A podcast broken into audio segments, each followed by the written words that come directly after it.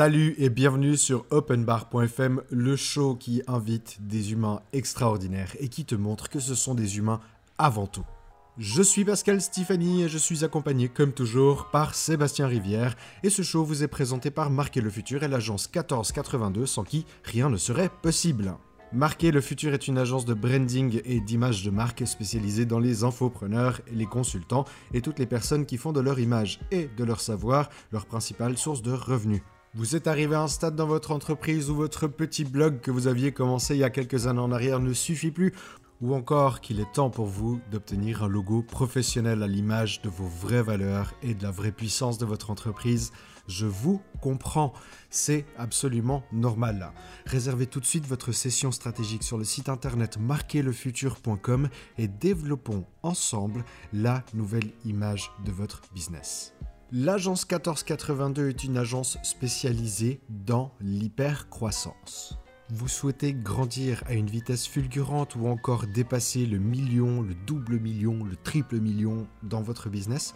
Eh bien faites appel à l'agence 1482 car cette agence regorge de directeurs opérationnels et de directeurs généraux qui pourront piloter à votre place et pour vous l'ensemble des ressources et des process nécessaires pour faire atteindre votre objectif professionnel.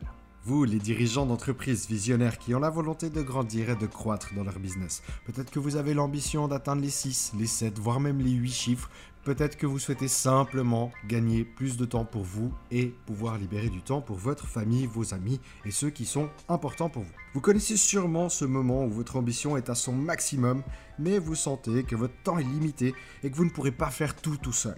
Ben, je vais vous dire un secret, il est grand temps pour vous de faire appel à un bras droit. Vous savez, cette personne qui est capable d'organiser, de structurer et de solidifier votre entreprise. Et c'est là où l'agence 1482 entre dans la danse.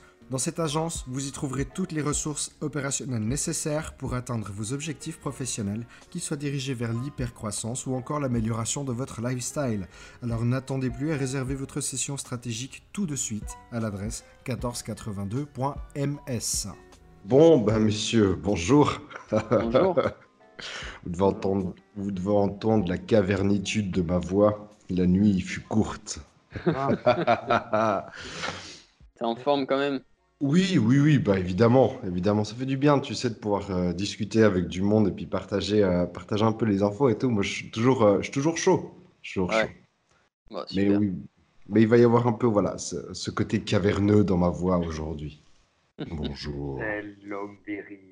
Oui, c'est ça, c'est exactement ça. Et pourtant, j'ai pas fait la fête hier, hein, tu vois, mais. Ah. Ah, ça, c'est toi qui dis. Ah, tu- bah écoute, tu vois, au Ma- Maroc, j'ai pas trop envie. Déjà, euh, déjà, comme je suis au Maroc et tout, j'en profite. Je fais un mois euh, sans alcool du, tout, tu vois, histoire de purger et tout. C'est une bonne, bonne occasion. Et, et- et de deux, si c'est pour entendre de la musique en fait, arabe, euh, tu vois, dans les, dans les cafés, restaurants, ou dans les bars où tu vas, euh, ça me- c'est cool la musique arabe, mais je- le soir comme ça et tout, j'ai pas trop envie. En plus de ça, ils mettent la musique mais 100 fois trop fort et tout. Donc, non, non, hors de question. Non, non, je suis tombé sur une nouvelle connerie, un, un truc vraiment cool. Euh, Peut-être, Raph, toi, tu es un peu jeune, on en parlera. Mais Seb, tu te souviens du jeu euh, Zelda qu'il y avait sur Super Nintendo, qui s'appelle Link to the Past? Yes. Alors, j'ai découvert il y a une semaine à peu près qu'il existait une, euh, des tournois, des compétitions de gens qui speedrun le jeu Zelda, Hmm. mais avec une particularité. Le jeu est tellement bien foutu qu'ils ont fait ce qu'ils appellent un randomizer. Normalement, dans, dans, dans, euh, dans le jeu Zelda, tu vas dans le premier donjon pour trouver un objet qui va te permettre de débloquer les portes pour le deuxième donjon, etc. Et bien là, en fait, tous les éléments clés des coffres sont posés au hasard avant que tu commences ta partie. Tu ne Ah. sais pas du tout ce que tu vas découvrir.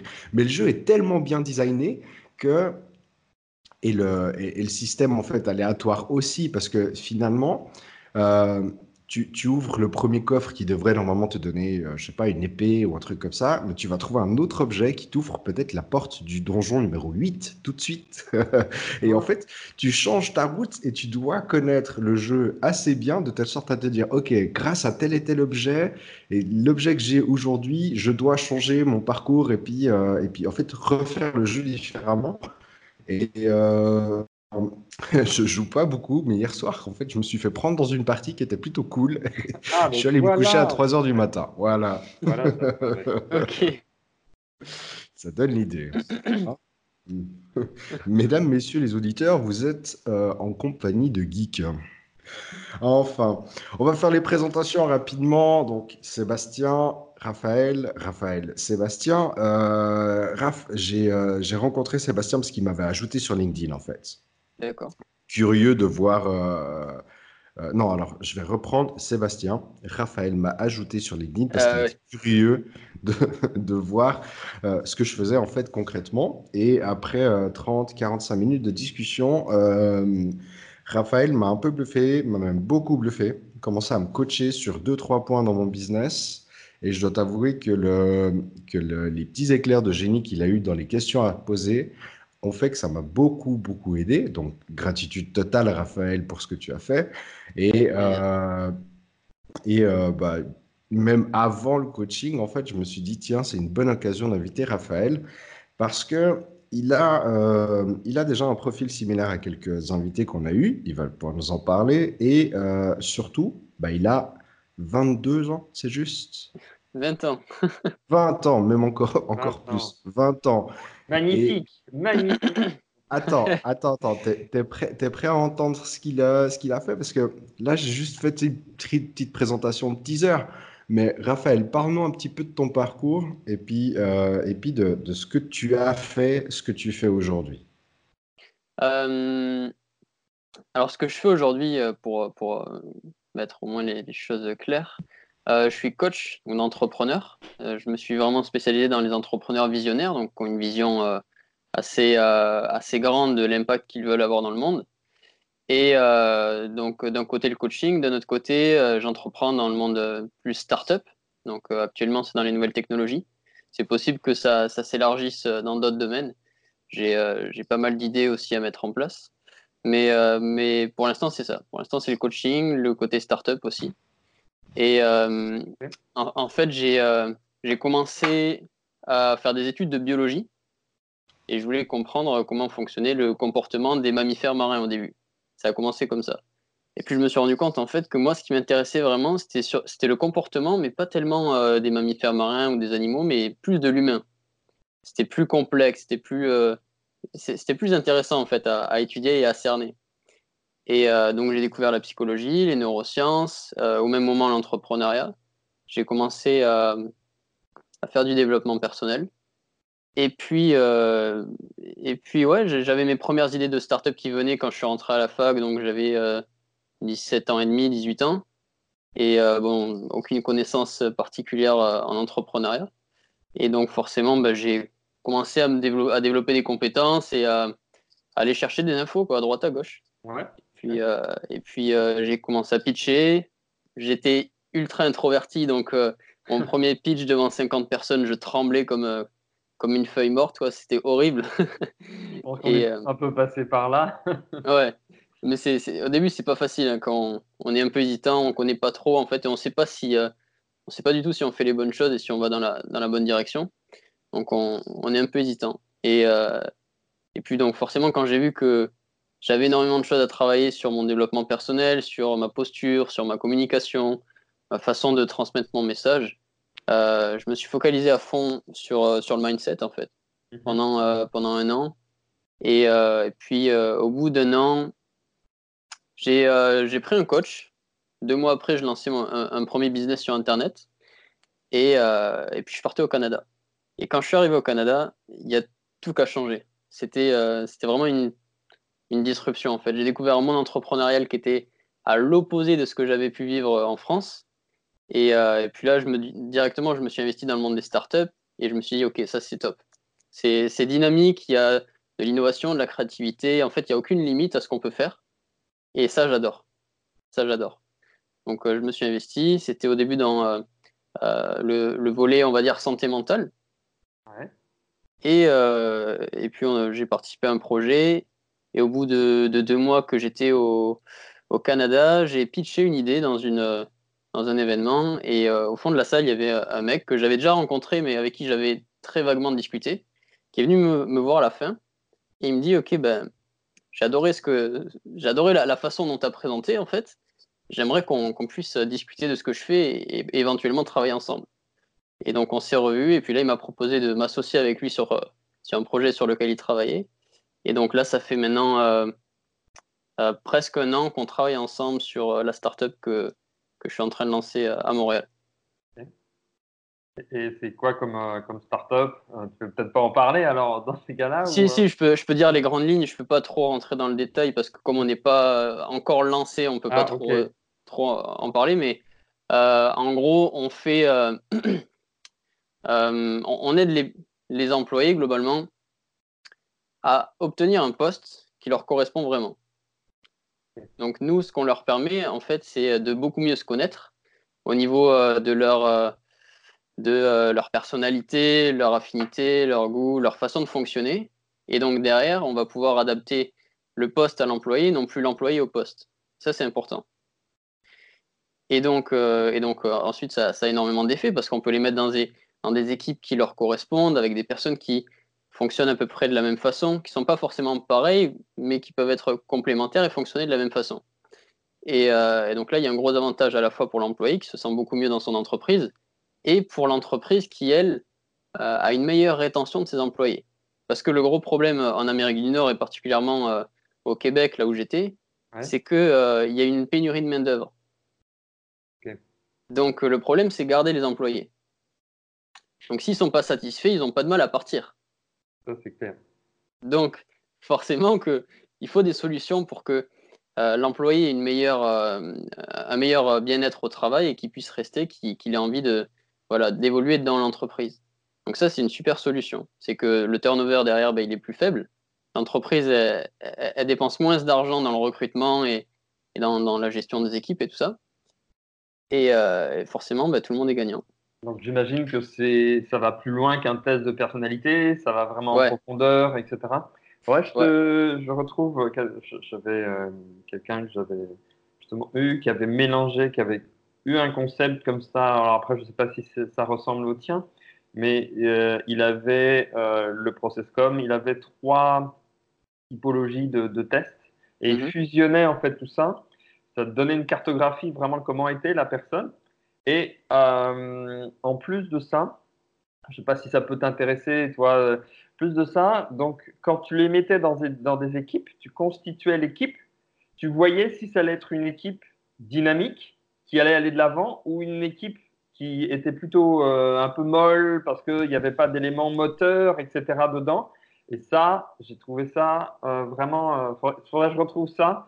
Euh, Mm. parce que c'est un outil, euh, je ne comprends pas, il n'a il a jamais réussi à le lancer. Il était tellement bien l'outil, tu vois, qu'il te disait qui c'est qui allait être tué par qui dans le groupe, en Exact. fait. Tellement Non, ils allaient. euh, Exactement, tout à fait. Non, mais tu rigoles, c'est un peu ça. C'est que tu voyais le, le gars qui, qui, qui pouvait être plutôt en retrait et qui pourrait se faire à un moment donné éjecter, ou tu voyais plutôt bah, peut-être le, la personne qui va être le leader et qui va pousser l'équipe A. Et ça, c'était très, très intéressant. Et comment il faisait? Ah, je peux pas te dire parce que c'est secret, c'est son secret professionnel. D'accord, ok. C'est par rapport à ses algorithmes, etc. Mais ça, je te parle de C'est basé sur des algorithmes. euh, Ben, euh, par rapport, déjà, dans un premier temps, à des questions que la personne pose et tout, je crois que c'était à peu près euh, 180 ou 200 questions. Et puis après, tu avais le profil euh, de, de chaque personne. D'accord, ok, ouais. Ah ouais. Et, euh, et c'était c'était des questions enfin, des, qui sont éprouvées, euh, qui ont déjà été éprouvées, etc. Et donc là, mais à l'époque, il n'y avait pas d'AI, il n'y avait pas d'intelligence artificielle, etc. dessus. Euh, Je te dis ça, il y a peut-être, euh, le gars, je l'ai eu, ça fait peut-être 8 ans. hein, et il a jamais, euh, toi, 7-8 ans, mais il a jamais percé. Ah, bon, c'était pas un bon vendeur, euh, mais bon, aujourd'hui, je sais pas ce qu'il ce qu'il devient, etc. Mais si je retrouve ça, je pourrais te, te transmettre ça si tu veux. Ouais. Avec grand plaisir, ouais. Parce que je pense qu'il a dû évoluer depuis, euh, mais c'est un outil qui est. il était assez cher hein, à l'époque, mais euh, bon. Qu'est-ce qui peut. Parce qu'aujourd'hui, il y a, on peut trouver ça de plus en plus. Euh, toi, des tests de personnalité, qu'est-ce qui pourrait te, différencier par rapport à parcours? Qu'est-ce qu'on peut dire ouais, Tiens, je veux travailler avec Raphaël. Ouais, je suis certain de travailler avec lui. un test de personnalité, c'est chiant à faire. Parce que, comme tu l'as dit, il y a 180, 200 questions, il peut y en avoir plus. Euh, et, en fait, la plupart du temps, quand c'est fait par un psychologue en réel, il n'y a que 30% de chances que ce soit vrai. C'est-à-dire le biais humain, il est tellement important que le test de personnalité, en fait, il vaut rien. Tu vois Donc, quand euh, il y, a des scientifiques qui ont, remarqué ça, ils se sont dit, OK, ben, il faut qu'on trouve une façon de le faire de façon beaucoup plus euh, statistique. Et, du coup, ils ont fait des recherches sur le, rôle le lien entre le, langage et la personnalité. Tu vois Et ils ont réussi à, trouver une corrélation entre, euh, entre le langage, donc euh, des quantités de mots particuliers, et les associer à, euh, de la à, des traits de personnalité particuliers. Donc typiquement, c'est basé sur le Big Five. Et nous, ce qu'on a fait, c'est qu'on est parti de cette base-là scientifique pour développer des algorithmes derrière qui font de l'analyse linguistique. Donc derrière, tu as une IA qui fonctionne et en fait, tu, leur, euh, tu, mets un texte que tu as écrit et en, en, 15 secondes, tu as ton résultat. Uh-huh, intéressant. Donc c'est quasi instantané, tu vois. C'est, euh, et, puis, le, plus le texte est long et plus c'est précis. Et tu mets un texte d'une page, tu as 80% de chances que ce, soit, que ce soit bon, tu vois. Attends, tu veux dire que le directeur RH, pour embaucher la personne demain, elle va dire Faites-moi une dissertation sur tel et tel sujet. Pourquoi pas? Ouais. c'est en fait, il faut, euh, il faut que le, c'est ça, que la personne s'exprime à travers un texte écrit, parce qu'on va calculer euh, la quantité de mots particulières qu'ils utilisent, etc. Et puis on va établir des corrélations, et puis on va trouver ben, euh, on, va trouver une base de personnalité et à partir de ça, on va extrapoler pour avoir plus de 50 traits de personnalité, affinité, fonctionnement. En gros, un profil euh, détaillé de la personne. Tellement marrant. Et donc ça, c'est incroyable parce que tu fais ça de façon quasi instantanée et tu... Euh, déjà pour la personne, c'est rien que pour elle, c'est super utile. Même dans le coaching, hein, tu vois. Parce que Là, on parle vraiment en termes de RH, recrutement et tout. Ça, c'est le, le, cœur de, travail de ce qu'on fait. Mais derrière, tu peux l'appliquer dans énormément de choses, dans le marketing, dans euh, le coaching, euh, dans plein de choses. Parce que tu apprends en fait à mieux connaître la personne et à mieux connaître son fonctionnement.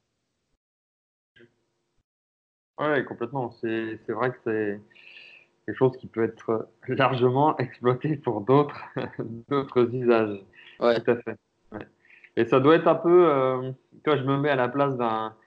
Si tu connais cette technique-là, tu arrives euh, et tu, pendant un entretien et tu dois écrire un texte, dis hop, hop, hop, toi, tu vas savoir ma personnalité. ça peut être aussi un peu, un peu, flippant. Hein, pour, euh, donc, c'est pour ça qu'il vaut mieux axer sur les personnes, peut-être. Je ne sais pas comment ça peut être euh, perçu, mais ça peut être pour certains peut-être mal perçu. Hein. Bah, c'est déjà fait en fait. Hein. En entreprise, on, peut, on, on, fait déjà des tests de personnalité. Sauf que la plupart du temps, ils ne sont pas forcément euh, justes. Alors, est-ce que vous préférez être pris pour une personnalité qui n'est pas forcément la vôtre ou pour votre réelle personnalité? Ouais, ouais mais tu vois, je, lance un débat. Ouais. Qu'est-ce que la personne veut au final? Est-ce que elle veut. Alors, ça, c'est bien pour les entreprises parce que euh, les entreprises, ils en ont besoin de ça parce que pour euh, garder les personnes et puis continuer. Mais au final, peut-être la personne, elle veut quoi? Elle veut peut-être juste son salaire elle veut peut-être mm. juste du pognon, et peu importe, peu importe si elle est aujourd'hui, dans un premier temps, adaptée à l'entreprise, tu vois. Peut-être par la suite, elle va se dire, mais en fait, euh, ça m'intéresse pas, etc. Ou j'ai eu ce que je voulais, peut-être euh, trois mois de salaire, et puis je repars à une autre boîte parce que je suis là juste pour quelques mois dans cette boîte-là, parce que cette, euh, cette entreprise m'intéresse et de façon stratégique, après, je veux aller à telle autre entreprise, tu vois. Mm je sais pas, je, mets, euh, je mets d'huile sur le feu. Mais tu vois, pour certains, c'est, ça peut être ça. Euh, bon, après, si ça manque au Québec de, de, de, de jobs, euh, vois, les mecs, ils sont un peu rois, donc ils font un petit peu ce qu'ils ont envie de faire. Hmm. Ben, après, euh, nous, nos clients, euh, c'est des entreprises, donc ouais, le, but, c'est qu'elles puissent au final avoir une base de, de, salariés qui est solide. Donc, parce que si les salariés, ils arrivent, puis ils repartent au bout de trois mois, etc., etc., ben, c'est compliqué pour, oui, tout, tout, à fait. Mais c'est pour ça que ce, c'est plus euh, ce que tu disais aussi au début, quand tu parlais du projet, que ça pouvait être aussi pour la personne, pour mieux se connaître. Mm. Euh, donc, euh, et c'est pour ça que je rebondis aussi. Là, tu me dis, ouais, c'est clair que les entreprises en ont besoin. C'est évident, parce qu'elles veulent garder, elles veulent choisir des bons éléments qui seront pérennes pour l'entreprise. C'est clair, et je les comprends, c'est normal. Euh, mais après, pour le, euh, pour la, la, personne, bah, c'est bien, elle, pour elle aussi, pour bien se connaître et savoir. Euh, mais est-ce que avec ça, grâce à ça, elle va peut-être choisir une entreprise ou pas Parce que toutes les entreprises n'auront pas ton outil au, au début. Et j'espère que de plus en plus d'entreprises auront ton outil. tu vois ce que je veux dire? Il y aura toujours des entreprises où euh, qui iront euh, choisir ou postuler, euh, même s'ils se connaissent, ils vont peut-être pas adapter le choix de l'entreprise. Hmm. Tu te rends compte sur un, tu te rends compte sur un outil qui est gratuit, la puissance de la collecte de données que tu vas pouvoir faire. Je pense notamment à, à ce site 16personalities.com qui se base sur le MBTI et puis qui te donne des, petits, des petites icônes de, type de personnalité que tu es. D'ailleurs, moi, je suis un ENTP qui somatise beaucoup, donc automatiquement, tu vois, quand j'ai lu le truc, maintenant, je suis devenu un ENTP, mais sur le principe, c'est super intéressant. Je vois bien sur un niveau marketing, tu lances un site internet qui te propose un test gratos, tu vois, sur, euh, sur des sujets.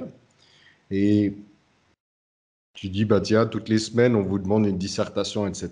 Et puis, au bout de, au bout de deux semaines, déjà, on connaît à 80% votre trait de personnalité. Tu captes les datas. Et puis, ça, ça te fait la possibilité, tu vois, d'arriver vers les entreprises et puis de dire, regardez, on a tous ces profils disponibles. Il vous faudrait quelqu'un comme ça à la fin de la journée, tu mm. vois, quand tu vas le poste. Mais un peu gris comme, euh, comme façon de procéder, mais, mais, je pense que ça pourrait être très très amusant. Ouais, ouais bah, ça, peut être ce cas-là. Bon, après, il faut faire attention maintenant aux données, à la RGPD et tout ça. ça, c'est sont de plus en plus euh, à cheval là-dessus, mais ouais, ça peut être une belle idée. Ouais, ouais c'est ça. Après, faut, faut... honnêtement, il faut voir comment euh, est reçu l'outil aussi hein, de, de, chaque côté. C'est sûr, Côté entreprise, euh, elles le veulent parce qu'on a déjà fait ce qu'il mm. fallait pour, euh, pour, euh, pour être sûr de ça. côté personnel, on va dire, est-ce que les employés sont OK avec ce type de fonctionnement? Bah derrière, en fait, il faut tout simplement que l'objectif de l'outil soit vraiment atteint, c'est-à-dire le bien-être des employés dans l'entreprise.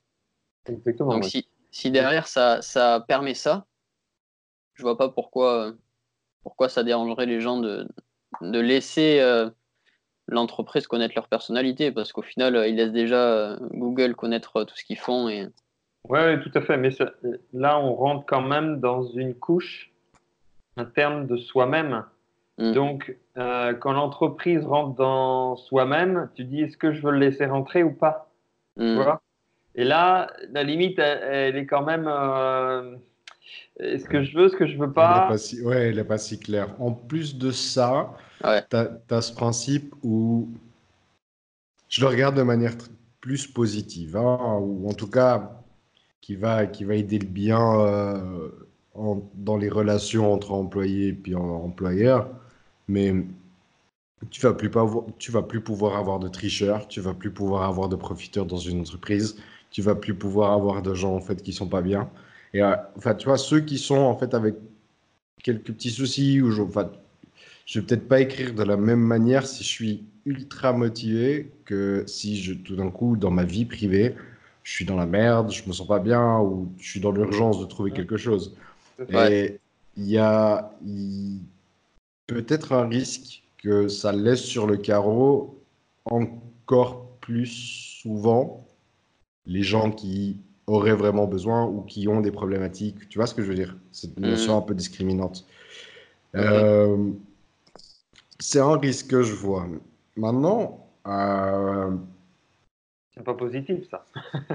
bah non, mais c'est, non, mais c'est, enfin, je veux dire, chaque médaille a son revers parce qu'à Oui, un moment donné, ça renvoie la responsabilité, ça renvoie à cette notion de responsabilité individuelle de chacun. Si, euh, si quelqu'un commence en fait à se victimiser puis à dire que la faute c'est de l'autre, la faute c'est de l'autre et puis qui commence, tu vois, qui, qui ne s'améliore pas ou qui veut pas devenir meilleur en tant qu'individu, ça va se savoir dans, dans un test comme celui-ci et automatiquement en fait. euh, c'est sa responsabilité qui fait qu'il n'aura pas chopé le poste. Hmm. Ouais, mais là, tu, tu lui mets le miroir en pleine face. Ah ouais, ouais, ouais, c'est il faut ultra pas- violent. faut obligatoirement prêt à ça. Non, certain. Ça, c'est certain. Maintenant, est-ce que l'entreprise doit subir le fait que certaines personnes ne sont pas prêtes à évoluer alors que ça peut être une demande de l'entreprise? Ouais, c'est vrai. Euh, Après, là, c'est juste une idée qui me vient quand on parle de ça. Du coup, si, ok, il y a des personnes qui se retrouvent sur le carreau euh, parce qu'elles sont pas prêtes émotionnellement ou dans leur tête pour avoir un, poste particulier, euh, qu'elles le veulent mais qu'elles sont pas prêtes. On pourrait éventuellement toujours les rediriger vers du coaching, vers euh, des, outils qui leur permettent justement de se préparer à ça des choses qui leur permettent de, répondre à leurs besoins. Parce que leurs besoins dans, dans l'immédiat, si elles sont pas prêtes, c'est déjà restructurer leur vie, leur fonctionnement et, et tout ça pour euh, reprendre une dynamique positive euh, vers une évolution. C'est un peu le but, je pense. Ouais. Clairement le but. Le... Euh, Des fois, moi, tu choisis... Ouais. enfin, des fois, tu choisis pas quand le miroir vient de percuter en pleine figure. euh. Ouais, il y, a- il y a un truc, moi je vais rebondir aussi sur ce que tu dis, Raphaël et, et Pascal. Et bon, avec tout ce qui est euh, IA, etc., avec la technologie, on va faire des sélections du âge, et c'est moi le terme, du bétail de luxe. Mhm. Hmm. Euh, et on va euh, laisser pour compte, de, dans tout, hein, euh, tous ceux qui ne sont pas doués euh, justement sur certaines tâches, tous ceux qui, euh, justement, bah, on va filtrer, avec tout ça, on filtre le- que le bon que l'on a envie. Que l'on a envie.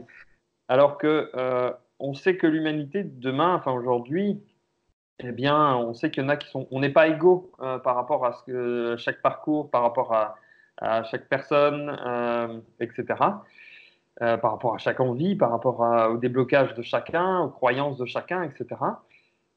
Et demain, je pense qu'il faut faire avec et il faut aider ces personnes-là. Parce que demain aussi, par exemple, si on prend la blockchain, si on prend le- la, la blockchain, c'est idéal. Tout le monde va être payé, euh, on- tout est tracé, tout est nickel, etc.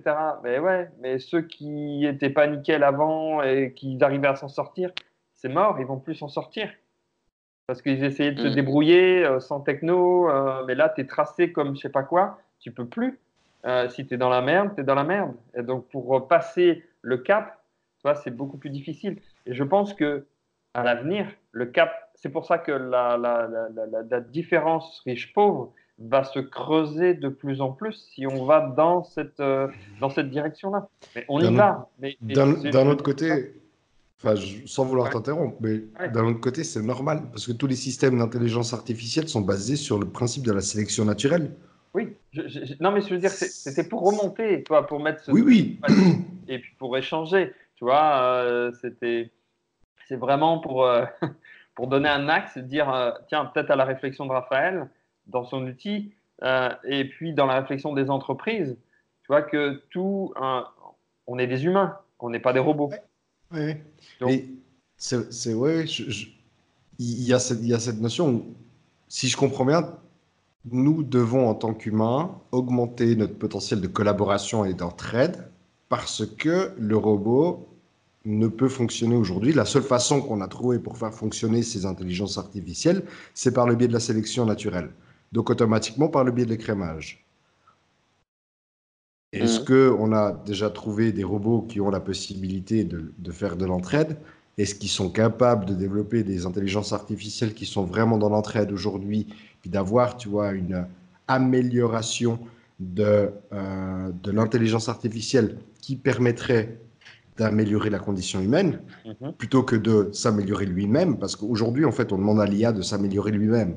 Il est trop jeune pour qu'elle puisse améliorer la condition humaine tous les jours, vu que le seul but qu'on donne en fait aux intelligences artificielles, ce sont des buts qui sont finis, alors que notre amélioration à nous, elle est infinie. Tu peux pas, en fait, peut-être que dans 5 ans, 10 ans, on aura des IA où, euh, qui, qui, qui pourront apprendre qu'est-ce que le bien-être de quelqu'un et de comprendre que ce bien-être est un bien-être infini et que finalement, il doit constamment être dans l'apprentissage qui n'aura pas de, but final. Mais on a, je suis pas sûr qu'on ait réussi à coder un truc, euh, un truc pareil pour le moment. Par contre, nous, on le sait.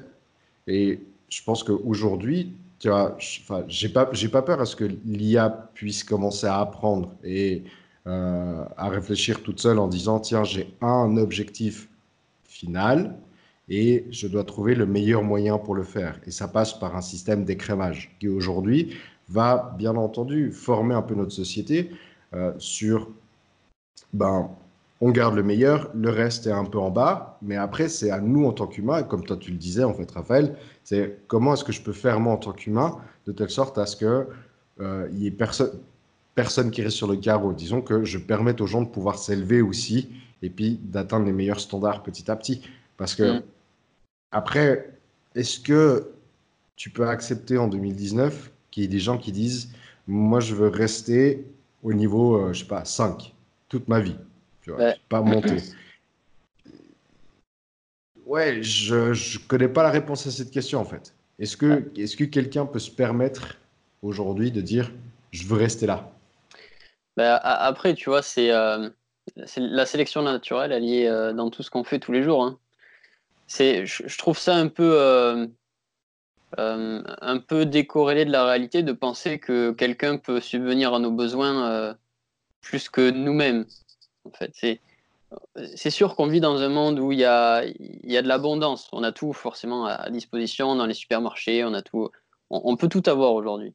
Mais comment est-ce qu'on survit si aujourd'hui on n'a pas forcément un État qui nous aide, on n'a pas forcément euh, des organisations qui nous, euh, qui nous soutiennent, qui, voilà, qui nous permettent au final de nous développer dans la société dans laquelle on vit aujourd'hui. C'est si tout ça disparaît et que tu n'as pas développé l'état d'esprit qui te permet de survivre dans un monde qui au final qui devient anarchique, euh, là la, la, sélection naturelle, bah, tu la prends de plein, de plein fouet. Et je sais plus dans quel bouquin j'avais lu ça, que le confort des sociétés dans lesquelles on vit aujourd'hui a diminué la qualité de l'ADN de notre espèce. C'est-à-dire que s'il y a aujourd'hui euh, des grandes catastrophes au niveau, euh, euh, par exemple, des, des maladies à grande échelle, on est moins apte à survivre à ce genre de catastrophe à cause de notre confort. Donc à cause du fait que la sélection naturelle n'a pas pu suffisamment faire son job pour euh, sélectionner les meilleurs, euh, entre guillemets, hein, humains. Vous voyez le truc? Donc en Ouais. fait, on, on essaie de... euh, on, on essaie vraiment d'aller à l'encontre de, cette loi-là de sélection naturelle avec euh, l'amélioration de notre confort, de notre, de, notre, euh, de notre condition humaine et tout ça. Mais derrière, si la nature reprend ses droits, ça, ça- ça va faire très mal. Et Oui, c'est. D'où l'importance justement euh, bah, d'aider des personnes et pas toi d'accompagner des personnes qui euh, peut-être pas euh, obligatoirement ont un profil idéal tout de suite par rapport à ce job, mais justement les aider à passer quelques barrières pour parce que si toi je prends les entreprises par exemple qu'ils ont son outil et qu'ils ont du mal à trouver des personnes et ben Mm. peut-être aller sur justement, ouais, euh, on va faire une- élargir la sélection pour justement aider ceux qui pourraient, euh, qui sont peut-être encore plus motivés, euh, mais qui n'ont pas peut-être les compétences, etc. Mais après, je connais pas tout l'algorithme, si c'est euh, parce que j'imagine qu'on voit des valeurs dans l'écrit, etc. aussi. Euh, donc, donc voilà, tu vois ce que je veux dire dans le, dans la démarche pour que les aider à atteindre et puis euh, à être insérés dans, l'entreprise. Ce qu'on voit bien aussi en France, par exemple, bah, euh, pour certains, même si tu, tu peux recruter, la France, c'est un peu différent. Il y a plein de monde, mais ils ne veulent pas aller dans des postes euh, disponibles. Parce qu'il y a du boulot, il y a, du taf, si on veut. Mais ça, c'est un autre, un autre débat. eh bien, dans les entreprises, tu peux adapter des personnes. OK, il n'y a, a, pas toujours des tests de personnalité ou autre, mais tu peux adapter avec trois mois, six mois d'intégration, justement, pour former la personne euh, par rapport à parce qu'elle n'a pas le cursus ou parce qu'elle n'a pas les, compétences nécessaires, mais en tout cas, elle a peut-être une bonne base de fond pour avancer, euh, chercher un job, etc. Donc, mm. euh, donc voilà, c'est un peu dans le même principe, je dirais, éventuellement, tu vois, pour, pour, pour bénéficier à des personnes, comme aussi disait Pascal tout à l'heure, peut-être qu'ils sont dans une période basse Hein, ils sont dans un divorce, peut-être que ça va pas bien dans la, dans la famille, ou peut-être qu'il y, a eu un décès, etc. Donc ça les a impactés euh, psychologiquement et moralement, donc ils sont peut-être pas aussi performants à l'écrit pour le test, par exemple. Alors que c'est peut-être des personnes qui ont besoin justement de juste ce petit, euh, ce petit coup de déclic ou ce petit coup de coaching, comme tu disais Raphaël tout à l'heure, mm. pour, euh, pour dire bah super, c'est bon. Ouais. ouais c'est euh, comme un, un, environnement, une, un écosystème à créer autour de ça. Hein. C'est sûr que. Ouais, parce que je te donne mes réflexions. Hein, vous m'arrêtez hein, si je parle trop. Il y, a une autre point, c'est que la, la technologie l'intelligence artificielle va augmenter de plus en plus, va prendre des positions de plus en plus importantes. Mm. Ça, il n'y a aucun doute. On ne peut pas l'arrêter parce que bah, voilà, il y a des humains qui veulent aller à fond là-dedans, etc. Donc, on est entre humains. Donc, le, pour moi, on doit se marier, on doit connaître ces nouvelles technologies, on doit travailler, enfin, on doit. Euh, tu vois, c'est pas un droit ou quoi que ce soit, mais si on ne veut pas être à la rue demain, faut s'adapter. C'est un nouvel environnement, donc on doit s'adapter à cet environnement euh, pour, pour qu'on puisse progresser et mieux comprendre et, mieux vivre avec. Euh, et donc là, c'est pareil, nous sommes des humains. Donc si avec la technologie, on peut pas aider, on peut pas aider l'humanité, je dirais entre parenthèses, ou nos, euh, nos pères. Euh, tu vois, c'est un peu. Euh, voilà, tu vois, je, lance un débat, je lance un truc. Hein, tu vois, on va plus loin que, que, que le simple outil, mais c'est ça que je veux dire, tu vois. Hmm. Ben, si on voulait parler, euh, et là du coup sortir de moi ce que je fais, mais voir plus global concernant mhm. l'évolution de, euh, des sociétés dans lesquelles on vit, c'est sûr que comme on se tourne vers un, monde qui est beaucoup plus technologique, et donc on va chercher à mettre encore plus d'ordre dans, euh, dans, dans, tous nos systèmes, dans nos fonctionnements, à un moment donné, c'est sûr que ça, ça, ça va bloquer parce que si on cherche à tout contrôler, déjà, il faudrait qu'on arrive à contrôler euh, nos consommations et, euh, aussi l'accroissement de la population, qui est euh, le problème majoritaire en fait. Hein. Si aujourd'hui on a des problèmes de ressources, on a des problèmes de disponibilité de, de, ressources, où il faut apporter plus d'énergie pour... voilà, bah, c'est parce qu'on est trop sur Terre, hein, tout simplement. Hein. Est-ce que c'est parce qu'on est trop ou est-ce que c'est parce qu'on gaspille? bah, ça, je dépend. Que, Je pense que c'est parce qu'on gaspille en fait. Bah, en, fait, tu... tu sais, tu peux mettre ton échelle de consommation à plusieurs niveaux. C'est soit tu, soit tu considères que 8 euh, milliards de personnes sur Terre, c'est OK, mais dans ce cas-là, tout le monde vit comme euh, un pays en Afrique. Tu vois Soit tu considères que 3 milliards de personnes euh, sur Terre, c'est OK, et dans ce cas-là, tout le monde vit comme les Occidentaux. C'est qu'est-ce que quel euh, niveau de conditions tu, préfères euh, et tu es prêt à accepter ou pas, tu vois. Alors en tant que nous, occidentaux, on ne se voit pas trop vivre comme en Afrique, mais forcément qu'il y a une balance à trouver entre, entre les deux. Soit on trouve une balance entre un niveau élevé de conditions et un niveau bas, un niveau bas de conditions, soit on trouve une balance entre le nombre de personnes qu'il est possible d'accueillir sur Terre, tu vois. C'est D'où les voyages spatiaux. Euh, on en parlait un petit peu avec Pascal la dernière fois. Mais je veux dire, d'où les voyages d'Elon Musk, de, de, Jeff Bezos, euh, justement, parce que pour eux, c'est logique qu'il y a trop de monde sur Terre. Enfin, en tout cas, euh, il n'y a, pas assez de ressources. Et donc, on ira conquérir d'autres planètes. Les premières, ce sera dans, voilà. Ouais. Ben, euh, je ne sais pas si euh, dans leur vision des choses, ils, se disent qu'il faut enlever les personnes qu'il y a sur Terre, en fait, entre guillemets, en trop pour les envoyer dans l'espace, ou s'ils font ça parce qu'ils pensent que le fait qu'il y ait trop de personnes sur Terre, ça va créer des gros problèmes et qu'il faut penser à la survie de l'espèce en l'envoyant dans l'espace. Ah, je ne peux, pas je peux pas répondre à leur place. Il y a, deux axes. creusés. Ouais, j'ai pas assez creusé, donc je peux pas répondre. Et puis, entre ce qu'ils nous disent et ce qui se passe en coulisses, voilà. Euh, moi, je vais pas non plus parler de, de, pouvoir obscur, etc. Mais euh, c'est ça. Après, on sait pas mm. tout. Ouais, c'est sûr. Après, euh, après euh, et, moi, ça, je l'ai compris vraiment quand j'ai quand j'ai étudié la biologie. C'est que dans la nature, quand il y a une espèce qui prend le dessus sur les autres, ben, automatiquement, il y a une régulation qui se fait pour que cette espèce-là, ben, elle revienne à son point d'équilibre et que l'écosystème global revienne à son point d'équilibre. Donc, quand on dit régulation, c'est tout simplement qu'il euh, y a un élément qui vient s'insérer dans l'écosystème qui fait que l'espèce qui commence à se développer outre mesure est réduite. Tu vois, c'est les lois de la nature, hein. c'est pas, c'est pas euh, des, théories catastrophistes ou quoi. Hein.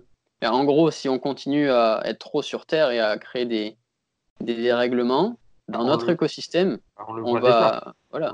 On, le voit, déjà euh, par rapport à sur Terre, hein, de toute façon.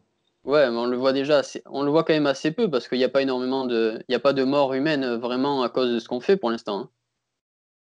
Mais euh, ça risque d'arriver avec les, les, de vraies grosses catastrophes climatiques, des sécheresses, des, des, choses énormes, des maladies qui vont en fait être qui, ils vont devenir omniprésentes parce que la Terre a besoin de se restabiliser par rapport à notre présence.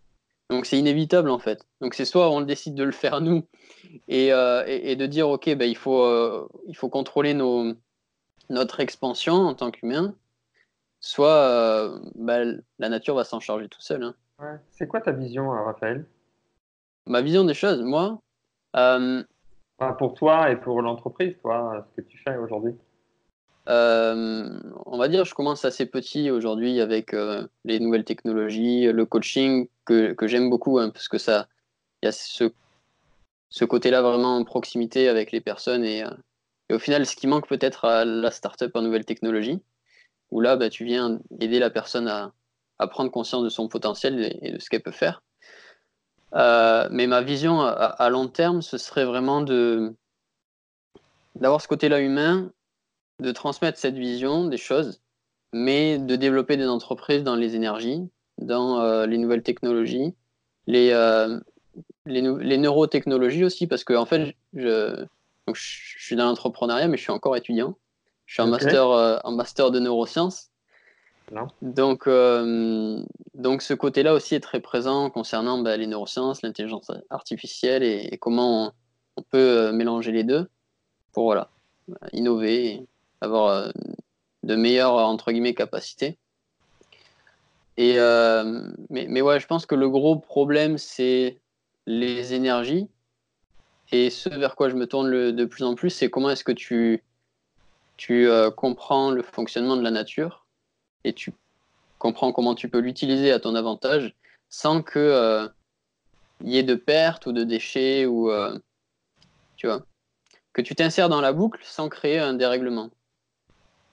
Il y a, y a une, euh, un mouvement qui s'appelle euh, Blue Economy, qui a, été, euh, qui a été mis au point par Gunther Poli, qui est super intéressant parce que lui, ce qu'il a fait, c'est qu'il a justement, il, a, il s'est basé sur ça. Il s'est, dit, OK, on regarde comment fonctionne la nature, comment fonctionnent les cycles, comment tout ça permet de s'auto-alimenter.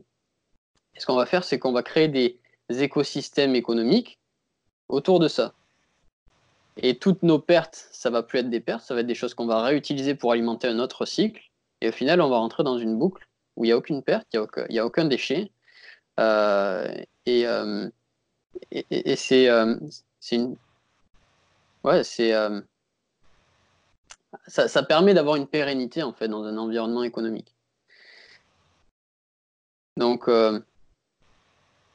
Ouais. Tu vois, ça, c'est marrant, ça me fait penser à l'épisode 7 qu'on a enregistré avec, euh, avec Sidney Rostand, qui était, euh, qui était euh, spécialiste dans la biomimicry. Tu te souviens? Cette idée d'observer comment la nature fonctionne de telle sorte à, à voir qu'est-ce que nous pourrions imiter et euh, reproduire dans nos, dans nos systèmes actuels, qui soient euh, personnels, hein, qui soient dans les produits qu'on utilise ou qui soient même dans les structures d'entreprise qu'on fait. Euh, je me rappelle plus le nom de sa boîte, mais c'est dans l'épisode 7 euh, de Open Bar. Donc, c'est vrai que c'est, c'est vrai que c'est extrêmement puissant cette notion de, de savoir observer, regarder la nature. Tu vois, je veux dire, bon, on n'est pas les premiers à le faire. Hein, il- Gaudi, je, pense notamment à Gaudi, tu vois, ayant visité Barcelone il n'y a pas très très longtemps. Euh, c'était un, fou furieux en fait, le bonhomme. Il regardait, il regardait en fait comment était, comment était créé, tu vois, des des coquillages, euh, le, le- le squelette entre guillemets d'un serpent. Et le mec, il te fait, il te fait un système de voûte euh, pour, euh, pour son architecture. C'est assez dingue et, intéressant de, de, de voir ça. Enfin, je ne sais pas si vous le saviez, mais euh, tu, tu, tu sais comment Gaudi a su calculer les, les, euh, les bonnes courbes pour ses, euh, pour ses dômes et puis pour ses arches? Gaudi? Oui. Euh, Gaudi, je sais pas. Mais par contre, j'ai l'exemple de, de Vinci pour, pour le dôme. je crois que c'est le dôme du Vatican ou quelque chose comme ça. Ok. Il a pris les mesures d'un œuf, en fait. Les mesures d'un œuf. Ok. Ouais, en fait, c'est basé sur un œuf. Vous connaissez pas cette histoire? Non, non, non, je connaissais pas. Il est, Je il est allé voir, euh, il est allé voir les. euh, il y avait comme euh, un appel d'offres à l'époque, tu vois, pour, euh, pour savoir qui allait faire le dôme de la, la cathédrale. Alors, je suis pas sûr sur le, quelle cathédrale exactement, hein. mais en gros, il était en compétition avec Michel-Ange. Et, et il, devait préparer un exemplaire de comment est-ce qu'ils allaient réussir à faire un dôme, un dôme et c'était euh, quelque chose d'impressionnant, un truc qui avait jamais été fait, et donc quasi impossible à faire. Et, euh, et puis il est arrivé devant les, personnes qui, euh, qui, qui étaient, qui étaient présentes pour la sélection. Il a pris un œuf, et ce qu'il a fait, c'est qu'il a demandé à ces personnes, OK, moi, ce que je vais faire, c'est que je vais, je vais faire, en fait, je vais faire ça. La solution pour créer ce dôme, elle est là, devant vous. Puis il montrait son œuf, tu vois, donc il savait pas trop, euh, il comprenait pas en fait les gens. Et puis il a pris son œuf et là il a, il a, il a, il a éclaté sur la table, mais il a étalé, mais il restait le, la, la partie supérieure, tu vois. Donc il y a juste le fond. Et là son œuf il tenait. et du coup il a dit, je vais faire comme ça.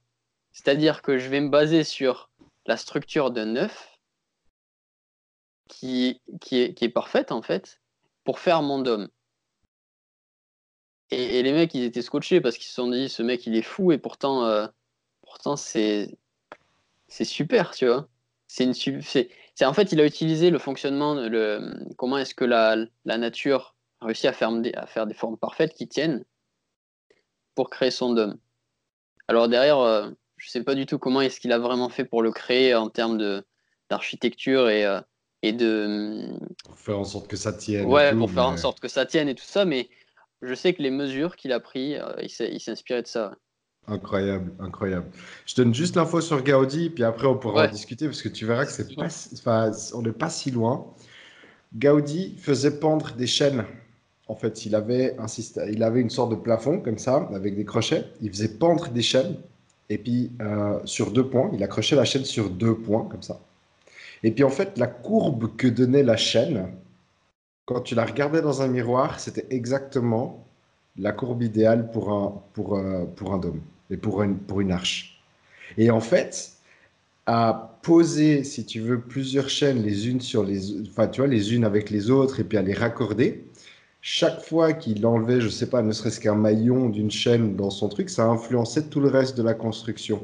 Et en fait, la gravité qui joue à l'envers, finalement, sur l'image inverse de ces dômes, quand tu les regardes dans un miroir, c'est exactement l'image des dômes qu'on peut construire avec, avec, le meilleur en fait, avec le meilleur rapport d'efficience. Et tu vois, c'est cette notion observation de la nature. Ben, comme je connaissais pas l'histoire de De Vinci, mais ça, ça m'étonne tellement pas qu'il ait pris, tu vois, un objet de la nature et puis qui soit inspiré de la nature pour, pour, faire, euh, pour faire ça. Hmm. Bah, c'est parce que tout est là en fait. Hein. Il y a des. On, des fois, on cherche compliqué, tu vois, des super formules mathématiques euh, complexes, etc. etc. mais des fois, tu as juste à te poser et observer comment euh, les choses fonctionnent entre elles et comment il y a une, harmonie dans, ces systèmes-là pour comprendre comment est-ce que toi, tu peux mettre une harmonie dans tes systèmes et, euh, et créer quelque chose de cohérent vraiment. Et c'est, cette notion de simplicité, elle est super intéressante. Et c'est Einstein qui disait ça, que c'est compliqué de faire simple, mais c'est simple de faire compliqué. Exactement. ça, ouais, Donc, euh, je, le, je, le, vois, je le vois tous les jours dans le design, tu vois, avec, euh, avec les clients que j'ai. Et d'ailleurs, tu parlais d'intelligence artificielle, je lâche comme ça, mais je suis certain que l'intelligence artificielle sera capable de créer des brandings de A à Z d'ici moins de 10 ans. Les agences de branding n'existeront plus, en tout cas comme on les connaît aujourd'hui. On t'oublie parce que quand tu vois le principe de sélection naturelle sur les, euh, sur les IA qui sont posées aujourd'hui, cette notion où on doit chercher une solution créative à un problème. Eh ben, à mon sens, il n'y a qu'un petit pas qui manque encore aujourd'hui à l'IA, c'est cette notion de savoir en fait comment générer une, une émotion spécifique chez une personne. Mm. On y est presque. Le jour où elle sait faire ça, le, les marques de demain seront créées avec une intelligence artificielle. Mais Félicitations pour, avoir, euh, pour mettre ça en place, euh, Pascal. Je suis ah, un peu, pour toi que tu C'est clairement un peu l'idée, en fait. C'est clairement un peu l'idée. J'aimerais, j'aimerais beaucoup me lancer plus dans l'intelligence artificielle. Et puis, vraiment, si je dois investir dans un côté startup, c'est intelligence artificielle vis-à-vis du branding. C'est évident. C'est évident. C'est triste parce que, tu vois, la créativité, c'est quelque chose qui, qui fait partie de l'humain, ou en tout cas, tu sais, qui est une partie prenante de l'humain. Le jour où un ordinateur est capable de nous dépasser dans cette notion de la créativité, c'est enlever une grosse part d'humanité en fait à cette planète, je trouve. Mais mais euh, après, bah, voilà, tu, tu, tu, prends, tu prends le train ou tu, ou tu restes sur le quai de gare. Quoi, ouais, mais comment tu, comment, tu le, comment tu codes la créativité? Alors, c'est quoi la définition? Je ne suis pas du tout codeur, mais en fait, c'est un, un, système, un système d'émotions.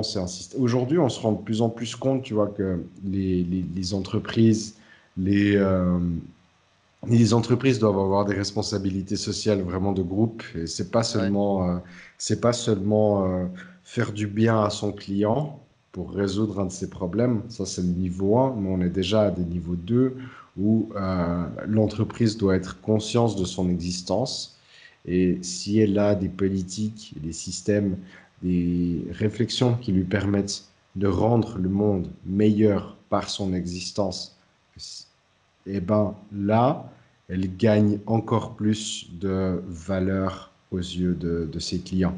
Et il y en a mm. beaucoup aujourd'hui. Je ne parle pas simplement de l'écologie ou du durable, bien que, bien que finalement le durable pourrait englober le tout. Mais c'est cette notion d'être conscient dans le monde dans lequel l'entreprise évolue, c'est d'être conscient de qu'est-ce qu'elle peut faire et euh, actionner de par sa puissance de frappe, de par son amplitude. Euh, c'est de savoir ce qu'elle peut influencer de telle sorte à améliorer l'environnement dans lequel elle, euh, l'environnement dans lequel elle, elle, euh, elle agit et puis elle intervient. Donc, euh, et ça, aujourd'hui, de plus en plus de gens sont sensibles à ce point-là en particulier et vont mettre leur préférence sur une entreprise plutôt qu'une autre à cause de ça. Euh, c'est un petit peu, tu vois, j'ai, il, y a, quelques semaines, moi, j'écoute pas obligatoirement, toi, les, les, infos, etc. Mais je suis tombé par hasard parce que j'allais chez un client en voiture et puis j'ouvrais, et puis j'avais BFM TV, euh, BFM Radio, en tout cas, pas TV mais radio. Euh, et, là, il y avait, euh, elle part juste sur une phrase, je dis, ah, oh là, je vais écouter ça. Elle dit, on, arrive dans une évolution, mais c'est visible, une évolution justement des personnes où avant, en tout cas la phase actuelle aujourd'hui, c'est on se sent bien dans l'entreprise, on fait les choses qu'il faut pour que les personnes se sentent bien.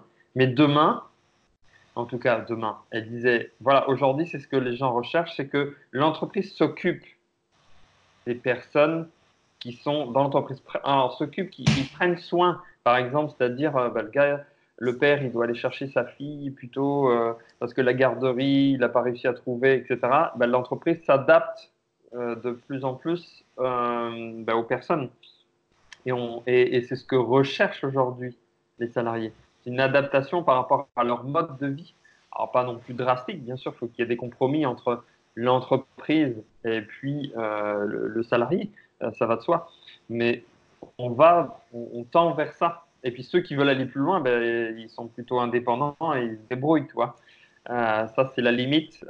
qui... Mais bientôt, si tu n'as pas envie de faire, d'être dans des situations plus délicates, si l'entreprise te permet beaucoup de choses, certains vont choisir la facilité et aller dans ce, cocon-là. Mais c'est pour dire que ça évolue et c'est ce que je disais, que j'écoutais euh, dans la nouvelle phase euh, euh, des personnes, des entreprises. Bon, aujourd'hui, c'est pas le cas, hein, on est d'accord sur 100% des entreprises, mais je pense qu'il y a quand même beaucoup d'entreprises aujourd'hui. moi, je le fais au quotidien avec les équipes que j'ai. Voilà, on, s'adapte s'il y, a besoin de, de partir bah, chez sa grand-mère, etc. Et pas obligatoirement des choses urgentes, des choses de la vie pour que la personne soit heureuse et bien euh, bah, dans, dans l'environnement de travail. Parce que automatiquement, bah, ça fait des gens qui, qui, resteront, qui seront beaucoup plus fidèles que si tu es en train de les, cloisonner justement à ça parce que, ce que, tu vois, je reviens un petit peu par rapport à cette techno. L'entreprise, peut être bien un instant T parce que, euh, voilà, la sélection, elle est super bien. Sur le papier, c'est top, génial. La personne va venir, etc.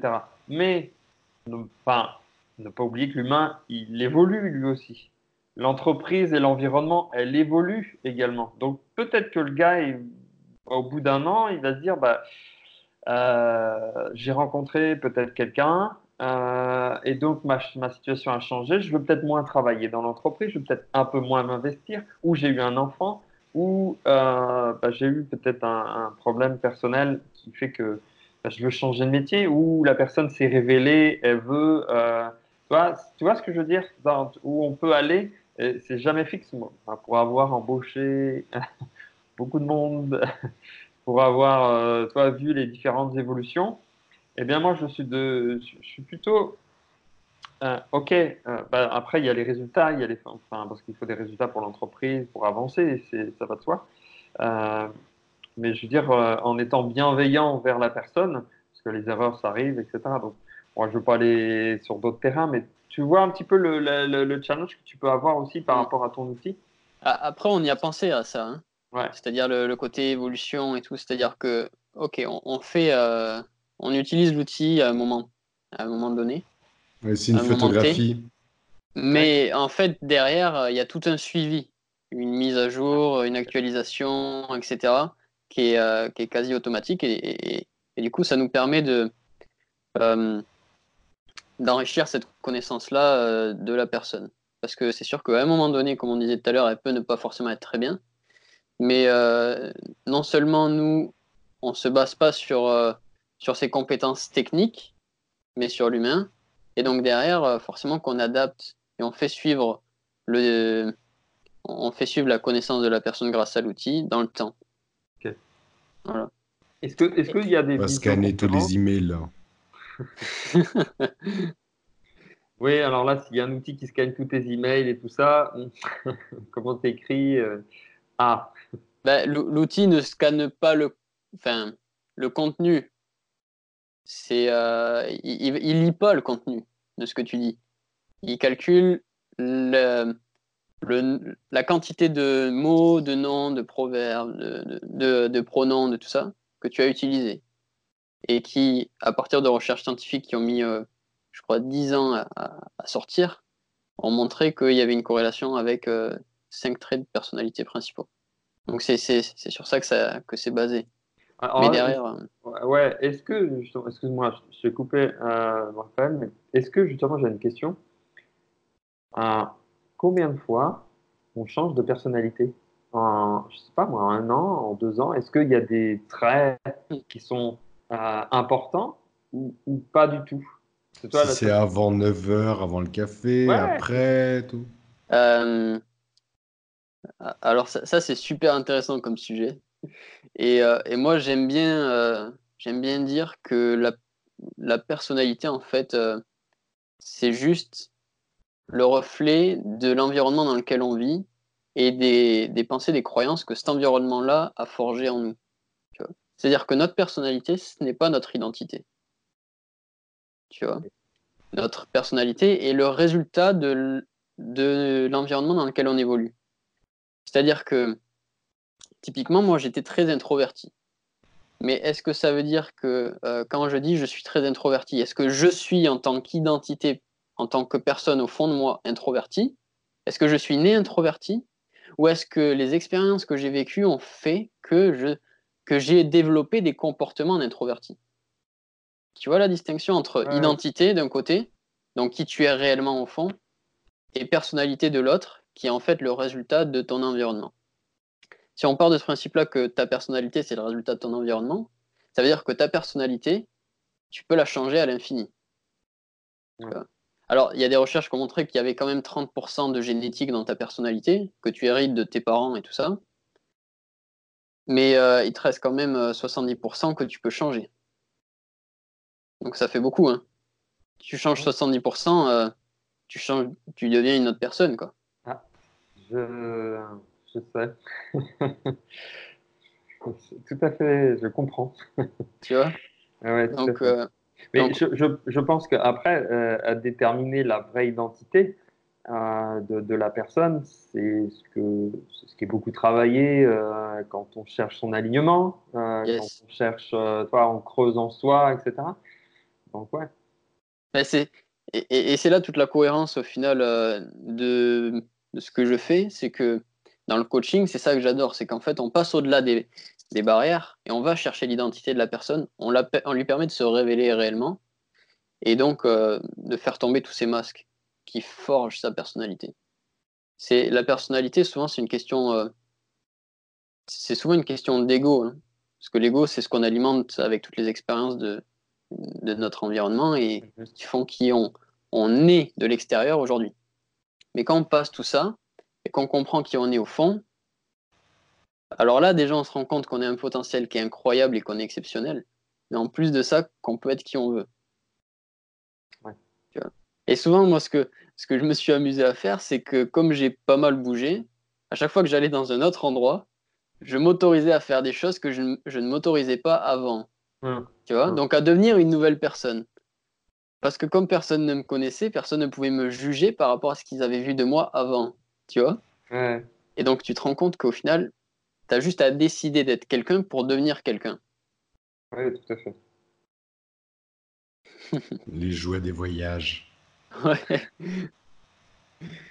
Donc, euh, donc ouais, c'est sûr, c'est c'est passionnant. Et le coaching, c'est bien plus profond que, euh, que, que les technologies que tu peux mettre en place pour connaître une personne, c'est sûr.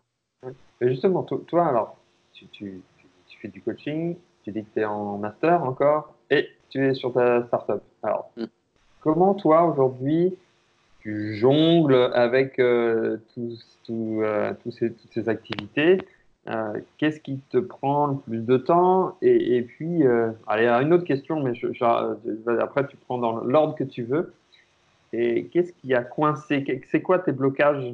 Euh, parce que, là, que tu as eu justement dans ton développement Ah, des blocages, il y en a eu plein. Euh, euh, co- comment je, réussis à gérer euh, toutes ces Ouais. activités-là? J'ai commencé à entreprendre, on va dire. vraiment, j'ai créé mon premier business il y a à peu près un an et demi. Donc, avant ça, c'était surtout dans mon temps libre que je me formais tout ça. Donc, ça me prenait pas énormément de temps. Euh, et puis, euh, il y a un an et demi, je suis parti au Canada. Et, euh, Et là, j'ai commencé au final à avoir vraiment cette structure-là, plus d'entrepreneurs. Donc, j'ai commencé à me lever super tôt, 5 heures du matin. Et j'avais que 15 heures de cours à, la fac par semaine, donc ça, allait, c'était cool. Et bon, à côté, je travaillais pas beaucoup sur mes cours, c'est sûr. mais, mais ouais, tous les, tous les week-ends, j'allais à Montréal pour bosser sur la startup. À côté de ça, je commençais à, à développer le, le, coaching. Je, j'ai commencé une chaîne YouTube aussi à ce moment-là, parce que c'était mon outil de développement personnel pour moi, la chaîne YouTube, le fait de m'exprimer en vidéo, de communiquer, de, de passer mmh. au-delà de cette timidité que j'avais. Ça m'a beaucoup aidé d'ailleurs. Euh, mais ça m'a pris beaucoup de temps et au bout d'un moment, je me suis dit, c'est plus possible. Quoi. Moi, mon truc à moi, c'est pas de faire des vidéos, des montages, de faire des pages de vente, de faire tout ça. Euh, donc j'ai arrêté de faire ça et je me suis dit, ok, dans quoi est-ce que tu es vraiment excellent, tu es bon et qu'est-ce que tu adores faire? C'est ça le plus important, c'est qu'est-ce que tu kiffes faire et, dans quoi tu, tu, prends un plaisir incroyable. Et, euh, et, puis j'ai, en fait, pendant cette année-là au Canada, j'ai commencé à développer des groupes où on se réunissait euh, de temps en temps, une fois par mois, pour euh, échanger sur, euh, comme des masterminds en fait, pour échanger sur des domaines. Et moi, ce que j'adorais faire, c'était animer ces groupes-là, partager ce que j'apprenais, partager mes expériences, comment j'avais réussi à surpasser des, blocages. Donc je me suis dit, ok, le coaching, en fait, c'est vraiment. je me faisais déjà coacher depuis un moment, mais je me suis dit, ok, peut-être que ça, ça peut vraiment me plaire, en fait. Et, et donc j'ai commencé à, à, penser à ça aux alentours de janvier de l'année dernière. Et là, justement, un blocage qui venait, c'est OK, mais t'as as quoi? T'as à peine 20 euh, ans, tu n'es pas légitime à faire du coaching, tu vois. T'as aucune expérience, t'as rien, euh, t'as pas euh, créé d'entreprise à succès, voilà. Donc tous ces vieux schémas qui revenaient, qui au final me, me coupaient l'herbe sous les pieds. Et, et donc j'ai attendu, j'ai attendu, non, j'ai commencé à coacher gratuitement parce que j'estimais que j'avais pas forcément l'expérience. Euh, donc ça, c'était des gros blocages parce que tu te, tu t'aides pas forcément quand tu fais ça gratuitement, parce que tu tombes sur des personnes qui euh, reconnaissent pas ce que tu fais. Et, euh, et, puis, et puis à un moment donné, je, j'ai, comment dire, j'ai fait la rencontre de quelqu'un qui m'a dit tout ce que tu fais depuis un an là, tu le prends, tu le mets à la poubelle et tu vas commencer à faire des choses que tu n'as jamais fait de ta vie c'est la personne que tu es aujourd'hui et la personne que tu es dans 5 ans, c'est la même personne. La seule différence entre ces deux personnes, c'est la décision que tu vas prendre pour atteindre les résultats que tu veux. Et une fois que tu atteins la certitude que tu vas avoir ces résultats-là, tu commences à agir en cohérence avec les résultats que tu veux et tu commences à créer au final ces résultats. Et tu, tu, te, tu, te, tu te mets sur d'autres sur d'autres niveaux, en fait. Ouais. Vas-y, vas-y, vas-y, continue, continue. et, donc, forcément, bah, derrière, euh, ça, ça m'a énormément débloqué sur le potentiel que je pouvais avoir et sur ce que je pouvais faire. Et euh, donc, j'ai commencé à me poser vraiment la question de OK, comment OK, tu veux faire du coaching, comment tu fais? Qu'est-ce que tu proposes? Quelles sont vraiment euh, les choses que tu peux apporter? Donc, à vraiment structurer à niveau business ce que j'allais faire. Mais des, des, blocages au niveau des croyances, il y en a toujours eu derrière et j'en ai encore et j'en aurai toujours sûrement, tu vois. Donc, euh, mais, mais, je dirais, voilà, le plus gros blocage auquel on peut faire face, c'est euh, euh, penser qu'on n'est pas forcément légitime. Donc, au final, ne pas s'autoriser soi-même à, à, reconnaître son potentiel. Et, et qu'est-ce que tu as fait justement pour, pour débloquer ça? Et qu'est-ce que, quelle pépite tu peux donner justement pour dire, OK, euh, voilà, on fait un chin-chin, vas-y, donne-moi ta pépite euh, pour dire, OK, j'ai passé ce blocage, j'ai fait ça. Pas de pression euh, hein, pour la pépite, hein, d'ailleurs. Il y, y, a plusieurs choses hein, précises que j'ai fait qui m'ont permis de passer vraiment à un niveau vraiment supérieur en très très peu de temps. la, la première chose, c'est me rendre compte qu'en fait, les gens qui ont ce que je veux sont pas, sont pas meilleurs que moi, tu vois. Sont pas plus intelligents, sont pas plus forts, sont pas, ont pas de secret particulier. Que ce, que ce qui leur a permis de, faire ça, je l'ai déjà en moi. C'est déjà au fond de moi. C'est-à-dire que je sais déjà que je vais l'avoir. Je ne sais pas comment, mais je sais que je vais l'avoir. Ça, déjà, c'est très important parce qu'une fois que tu te dis, OK, c'est sûr qu'aujourd'hui, tu pas, sur ton écran radar devant toi, tu n'as pas euh, les éléments qui te montrent que tu vas atteindre tel niveau de succès. Mais c'est pas important parce que tu le sais. Tu le sais. Et ça, tu te le répètes en fait tout le temps. C'est OK, je sais que je vais avoir ça, je sais que je vais avoir ça, je sais que je vais devenir cette personne et faire ces choses-là. Donc ça dirige tes actions et tes pensées différemment. Et puis, euh, et puis comme ça continue de bloquer, tu te dis, OK, qu'est-ce qui bloque vraiment? Qu'est-ce qui m'empêche de, révéler mon identité au, final? Parce que c'est ça. Parce que comme on a tout en soi, il faut réussir à, à débloquer ça, à libérer notre potentiel, notre identité, notre vraie authenticité, notre message, et à le partager. Et au final, son message, il est dans son histoire personnelle, dans ses douleurs, dans euh, les valeurs qu'on a, dans tout ça. Et euh, je dirais que euh, la deuxième chose qui m'a aidé à passer au-delà de ça, c'est régler toutes les régler et comprendre toutes les blessures que j'avais vécues, mettre un fil rouge entre toutes ces blessures et, euh, trouver quel était le message que je pouvais tirer de toutes ces blessures-là. Et moi, dans mon histoire personnelle, ce que j'ai euh, compris, c'est qu'à chaque fois que j'avais des rêves ou des ambitions qui étaient, qui étaient un peu démesurées, ben, on me ramenait à la réalité. On me dit non, tu peux pas faire ça. T'es trop petit. Tu vois euh, J'ai toujours évolué avec des personnes qui étaient plus âgées que moi parce que euh, à, 4 ans, j'ai sauté une classe. Donc, euh, j'étais toujours le plus petit. Et donc, à chaque fois, je me sentais inhibé, rejeté ou comme ça. C'était très, c'était très blessant et ça, faisait mal, quoi. C'était dur. Hein. Et au final, ben, ça, ça m'a suivi derrière dans les relations que j'avais, dans les résultats que j'avais, dans voilà, la vision que je pouvais avoir des choses. Et quand j'ai commencé à entreprendre et que j'ai commencé à développer une vision différente de ce qui était possible pour moi, euh, ben, je me suis penché sur ça. Et c'est très récemment en fait que j'ai compris quel était le point commun à tous ces éléments. Hein. Mais à partir de ce moment-là, je me suis dit, ok, ben, ok, t'as compris en fait. Donc maintenant, c'est incroyable, t'as 20 ans, t'as déjà fait tout ça, t'as déjà compris ce que tu allais faire. Donc, euh, donc c'est parti, quoi. Te mets plus aucune barrière, c'est toi qui fixes les règles parce que tu es un entrepreneur, donc euh, ton environnement, c'est toi qui le crée. Et si tu fixes des règles dans lesquelles tu es toujours sûr de gagner, alors tu n'as aucune limite à ce que tu peux faire, tu vois. Ouais, euh, super pour le partage. Et tu vois, Pascal, c'est un truc que j'adore les, les, les, jeunes parce qu'ils ont maintenant tout les pépites du web, ils ont tout là en connexion, ils avancent super rapidement et j'adore ça parce que j'aurais bien aimé aussi avoir toutes ces clés euh, à ton âge ou même avant. Mais c'est vrai, moi, parce qu'on on va arriver sur des personnes bah, comme toi ou même avant euh, qui, vont s'imbiber de tout ce qui est sur le web, de s'imbiber de, de, toutes ces euh, ressources que l'on peut trouver en fonction de et, développer des, des, capacités, surtout qu'à 20 ans, on va beaucoup plus vite. Euh, après, c'est statistique, hein, qu'à 60 ans, en tout cas dans le cerveau, etc. Euh, j'ai pas 60 ans, hein, mais. Euh, mais euh, tu les fais pas, mais quoi Tu vois, tu as vu. Hein euh, mais moi, je trouve ça super chouette, super chouette de se remettre en question, etc.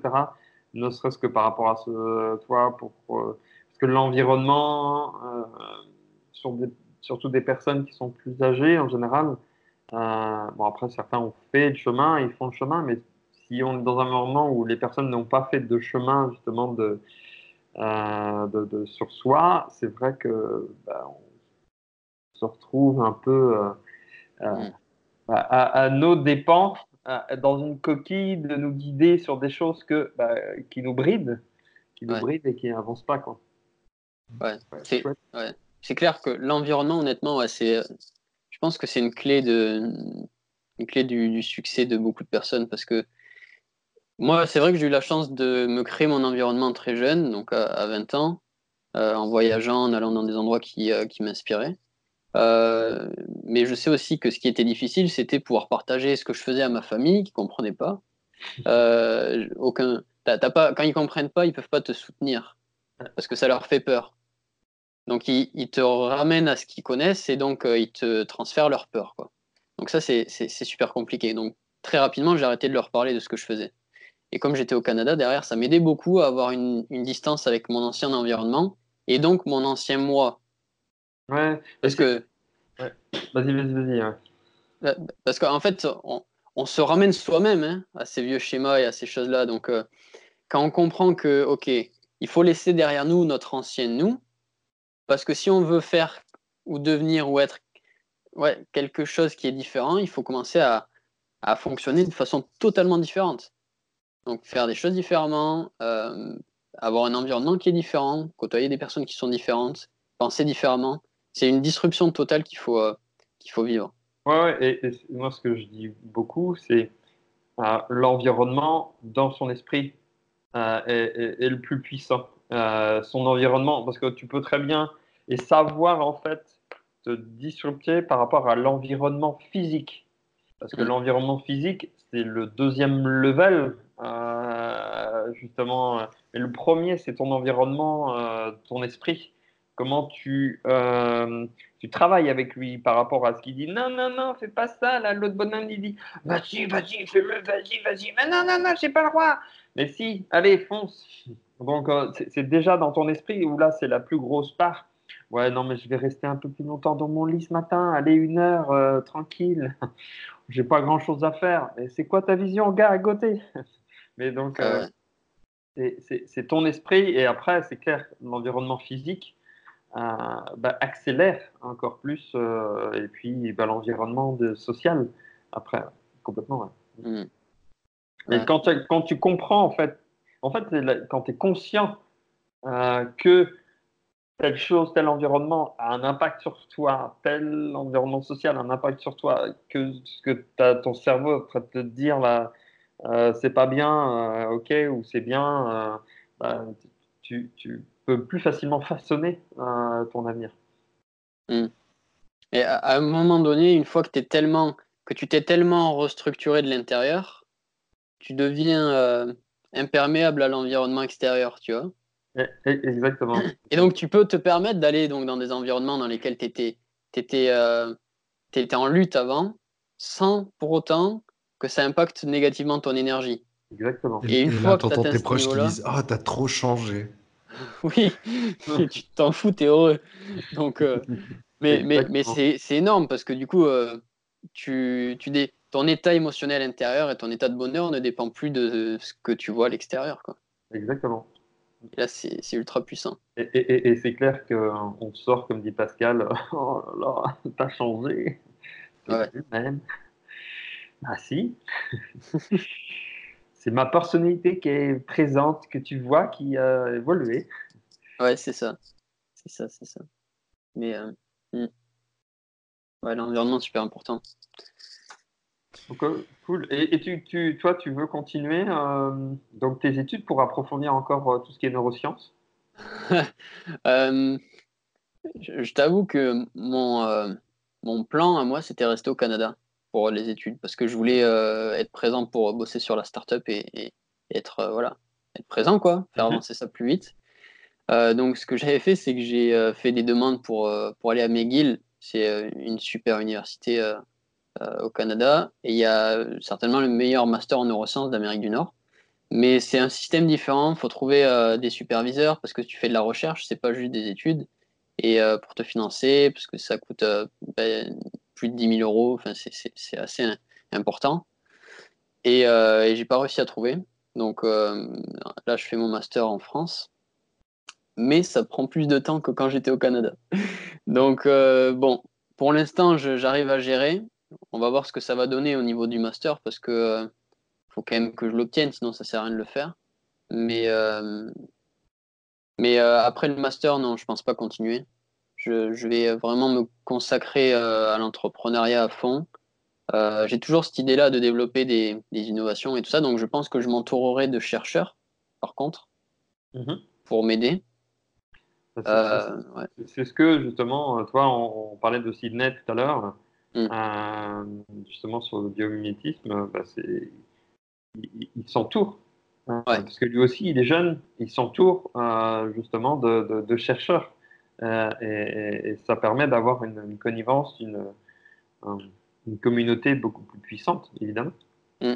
Ouais, non, mais c'est clair. Mais c'est sûr, après, il faut avoir une base pour comprendre ce qu'ils font. C'est pour ça aussi que je, je reste dans, mon, dans mes études pour l'instant, parce que bah, j'aime ça, c'est vraiment mon domaine et que derrière, ça m'apporte aussi la crédibilité quand je vais parler du domaine. Ça, c'est important. Euh, après, dans les deux ans qui, euh, qui, viennent, là, je compte quand même aller travailler euh, avec des, des, autorités dans leur domaine, dans ce monde-là des neurosciences. Je pense notamment à, Joe Dispenza, je ne sais pas si vous connaissez. Mm-hmm, mm-hmm. ouais, je vais vraiment faire en sorte de, de pouvoir rencontrer ce, ce gars-là. Je ne sais pas dans quel cadre, mais ouais, certainement. Ouais, je vais le faire. Je vais trouver une, une solution de toute façon je, suis assez bon pour euh, prendre contact avec les gens et, connecter euh, avec eux. Donc, euh, je vais trouver une solution pour rencontrer et, puis pour, pour bosser avec lui. Mm. On est à quel niveau dans les universités françaises en termes de neurosciences? On n'est pas trop mal, hein, honnêtement. Hein. Je pense qu'on est. En termes de neurosciences, qu'est-ce que tu peux avoir? Ta le, ouais, Amérique du Nord, États-Unis, Canada. Euh, tu as la France, tu as certainement la, la Chine ou le Japon. Le Japon peut-être. Qui, sont, qui sont pas mal aussi. Et euh, ouais, l'Angleterre. Après, c'est très large les neurosciences. Hein. Tu as vraiment beaucoup de, domaines d'application. Euh, tu as des neurosciences moléculaires, tu as neurosciences cognitives, tu as de de l'électrophysiologie.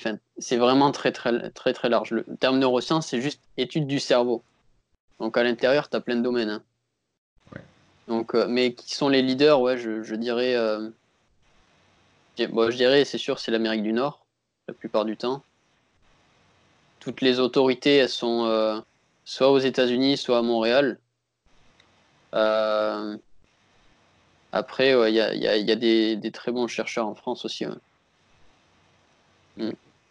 Et, euh, moi, je, je, reviens un petit peu par rapport à, à toi, à ton âge, etc. Qu'est-ce que tu pourrais dire à un jeune qui dit euh, Ouais, purée, ou putain de merde, euh, le dev perso, c'est vraiment bullshit, quoi. Ah ouais? Qu'est-ce que tu pourrais lui dire? Qu'est-ce que tu pourrais dire? Parce que tu vois, qui, se disent Ouais, moi je veux un boulot, machin. Qu'est-ce que tu pourrais dire à, à ces personnes S'il me dit c'est du bullshit, je le fais pleurer je, rentre tellement dans sa tête qu'il pleure derrière. Quoi. Et après, on dit est-ce que c'est du bullshit? C'est super bienveillant comme approche. Ah ouais. mais tu lui fous un coup de pied au cul et il se rend compte que c'est pas du bullshit, tu vois. Mais si tu prends, des, si tu prends conscience de ces choses-là en deux minutes, tu lui poses des questions, le mec il se met à pleurer tellement c'est puissant. Le mec il change complètement de, de, façon d'entrevoir le, le, domaine. Moi, le développement personnel a changé ma vie. Hein. C'est hum, la première chose que j'ai fait avant même d'entreprendre. Au début, je ne savais pas que je voulais entreprendre. Hein. Au début, je voulais juste euh, régler mes problèmes de, relations euh, personnelles, on va dire. Donc, euh, apprendre à mieux communiquer, à mieux. voilà, avoir une meilleure communication. Toi aussi, tu as commencé par la drague Allez, dis-le. dis-le. Non, mais je crois qu'on a commencé tous par le même truc. c'était pas la drague. J'étais déjà. En fait, j'avais ma copine avec qui j'étais depuis le lycée et ça se passait pas bien. J'étais à 800 km de chez moi, donc c'était compliqué, tu vois. Et, donc, euh, je voulais pas que ça se finisse et je me suis dit, OK, il y a un problème de communication. Comment tu fais pour, pour améliorer ça, quoi et, euh, et puis, euh, bah forcément, j'ai travaillé là-dessus. J'étais j'étais encore assez introverti, donc c'était compliqué pour moi de communiquer vraiment et de contrôler mes émotions et, de faire toutes ces choses-là aujourd'hui que, que, qui, ont totalement changé. Mais euh, à l'époque, ouais, c'était le point sur lequel j'étais focus. Quoi. Et euh, au final, ça s'est mal fini. Mais, euh, mais derrière, ça m'a libéré.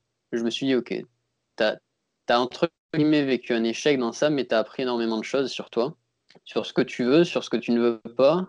Et, j'ai commencé à m'autoriser à faire des choses que je n'avais jamais fait avant, donc entreprendre, voilà, développer une vision qui était différente. Et euh, j'ai pris un mentor à ce moment-là, un coach, qui, euh, qui, m'a énormément aidé. Et, euh, en fait, ça, ça, peut être bizarre à dire, mais c'est comme si on te, comme si on faisait un reset de, ton cerveau, quoi, de tes pensées, de tes croyances, de, de ce que tu penses possible ou pas. Et derrière, tu as un monde incroyable d'opportunités qui s'ouvrent à toi. Et, c'est impossible aujourd'hui que tu entreprennes et que tu aies un niveau de succès important si tu ne te développes pas personnellement. Mais en, fait, le développement personnel, c'est quoi? C'est une découverte personnelle surtout. Parce que comme tout est déjà là, faut juste aller chercher en profondeur ce qui est là. Et chercher en profondeur comment est-ce qu'on arrive à révéler ça?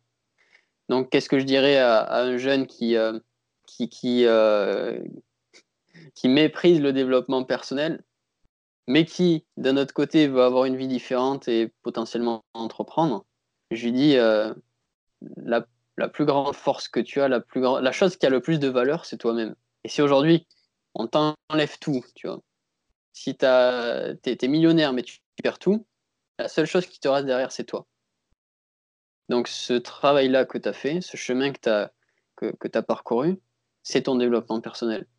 Donc commence dès aujourd'hui à travailler sur tes bases solides et une fois que tu auras des bases solides, tu pourras construire aussi haut que tu veux. Ça me fait penser à cette statistique, tu sais, où la plupart, c'est quoi, 80, 90% de ceux qui ont gagné à la loterie, en fait, ont tout perdu et puis se sont même retrouvés dans des situations qui étaient pires que s'ils avaient joué euh, après avoir gagné. Parce ben. que euh, finalement, l'argent, l'argent étant ce qu'il est aujourd'hui, il a surtout été le, le, multiplicateur et le démultiplicateur des, des croyances et de l'environnement qu'ils avaient euh, juste avant de gagner finalement. Et comme l'environnement était peut-être pas idéal, ils se sont retrouvés avec quelque chose qui a amplifié ces croyances, amplifié en fait les, les réussites et les problématiques qu'ils avaient dans leur vie. Et euh, beaucoup, beaucoup se sont retrouvés finalement dans, la, enfin, dans une mer de noir. Hein. Donc, euh, donc ça me fait penser à ça, tu vois, quand tu dis euh, si tout d'un coup tu es millionnaire et puis que tu perds tout, la seule chose qui te reste, c'est toi. Et finalement, tu te rends compte aussi que quand, tu, quand tu as les moyens, quand, en tout cas quand ton environnement te présente, tu vois, les moyens, mais de manière ultra concrète, ultra matérielle, euh, faut savoir les assumer quand même. Hein. faut savoir les assumer. il y a une certaine responsabilité toujours, mais là, elle est amplifiée de par le fait que tu peux, peux claquer les doigts et puis tu peux acheter une voiture. Tu peux claquer les doigts. Sur... Ouais, je rebondis sur ce que tu viens de dire, Pascal. Euh, c'est la responsabilité. Et, et, ça, la responsabilité de soi-même, elle n'est pas obligatoirement évidente. On dit toujours, ah, c'est la faute de l'État, ça, ça, ça, c'est un tel, mais, mais c'est ma copine qui machin, c'est la faute d'elle. mon gars, t'assumes pas, euh, sois responsable. C'est difficile de prendre cette responsabilité. C'est difficile, c'est quelque chose qui est assez fort. Et dire que, ok, c'est moi qui ai fait la connerie, ok, c'est moi qui ai fait ça, ok, ben ça c'est mon comportement, je dois me remettre en question avant mm. d'en arriver là, il y a du chemin qui, il faut y aller, il faut être, euh, faut prendre conscience. Pas, et ça, c'est pas toujours euh, évident. Euh, et ça, quand on touche, bah, au fur et à mesure, comme tu disais, Raphaël, le gars, je veux le faire chialer, il va comprendre après que c'est quoi le dev perso. bah, c'est un peu ça. C'est, et s'il veut vraiment avancer, bah, il doit être responsable. S'il veut vraiment rester dans sa merde, il va tomber en, dépression parce qu'un coach l'a fait pleurer. C'est un choix, mais. Bah, bah, pas forcément en fait, parce que quand tu le fais pleurer, au final, tu fais quoi? Tu, tu lui refais vivre ses douleurs, tu lui fais comprendre qu'est-ce que ces douleurs lui ont permis de, comprendre, vraiment son, message, pourquoi est-ce qu'il est là, tu vois. Et derrière, tu lui montres en fait que grâce à ça, ben, il a, il a des opportunités incroyables devant lui et qu'il peut se tourner vers plus. Donc tu le fais chialer dans un premier temps, c'est sûr, parce que le mec, euh, ça lui fait mal de, lui mettre la tête en face de, ses, de ses douleurs. Quoi. Mais derrière, il se rend compte que euh, ce qu'il a dans son environnement aujourd'hui, c'est pas la seule chose qu'il peut obtenir. Rassure-moi, tu le fais en toute bienveillance. Oui, mais bien sûr. mais mais c'est en, fait, c'est très. Euh, je ne suis pas du genre forcément à rentrer euh, dans le lard ou, je, je, suis pas vulgaire ou je suis pas tout ça. C'est juste des questions. Hein. Mais tu touches tellement des points précis de la personne et, de ce qui peut bloquer que direct tu le sens qu'à l'intérieur ça bouge émotionnellement et que tu as des choses qui remontent. Donc euh, t'as pas besoin de forcer énormément ou voilà de lui rentrer dedans pour, euh, pour qu'il ressente tout ça. Hein. C'est très je rapide. Pense qu'avec une certaine, je pense qu'avec une certaine sensibilité, euh, l'humain est un peu comme un diapason. Dès que tu touches des endroits, ça commence à vibrer et puis, euh, puis tu, ouais, tu sais le sentir finalement. Carrément. Ouais. Bien, bien, bien, messieurs. Mais je pense que je pense qu'on a une belle discussion là qui s'est euh, qui s'est profilée avec nous là. Ouais, c'était super intéressant en tout cas. Raphaël, où est-ce qu'on peut te trouver? Est-ce qu'il y a hmm. des euh, voilà, profils sociaux, etc. C'est le moment de nous dire comment on peut te contacter. Euh, je suis très actif sur Instagram. Je partage vraiment euh, mon quotidien, les endroits où je vais, tout ça. Beaucoup de choses. Honnêtement, je donne pas mal de choses, si on les note et qu'on les applique, qui sont très très puissantes. donc sur Instagram, après, donc Raphaël Certain, Raphaël avec PH et certains comme l'adjectif. Donc euh, c'est assez marrant d'ailleurs, parce que moi, mon, mon focus a toujours été la confiance et, ouais, la confiance en soi, et je m'appelle certain, donc euh, il y a certainement un message à tirer de tout ça. C'est ça. Euh, sinon sur Facebook, sur, sur LinkedIn aussi. Et puis, et puis voilà, après, c'est à, peu près, à peu près tout. Et j'ai une chaîne YouTube que pour l'instant j'ai je développe pas énormément, mais euh, peut-être que prochainement il y aura, il y aura plus de contenu. Hein. Excellent, excellent.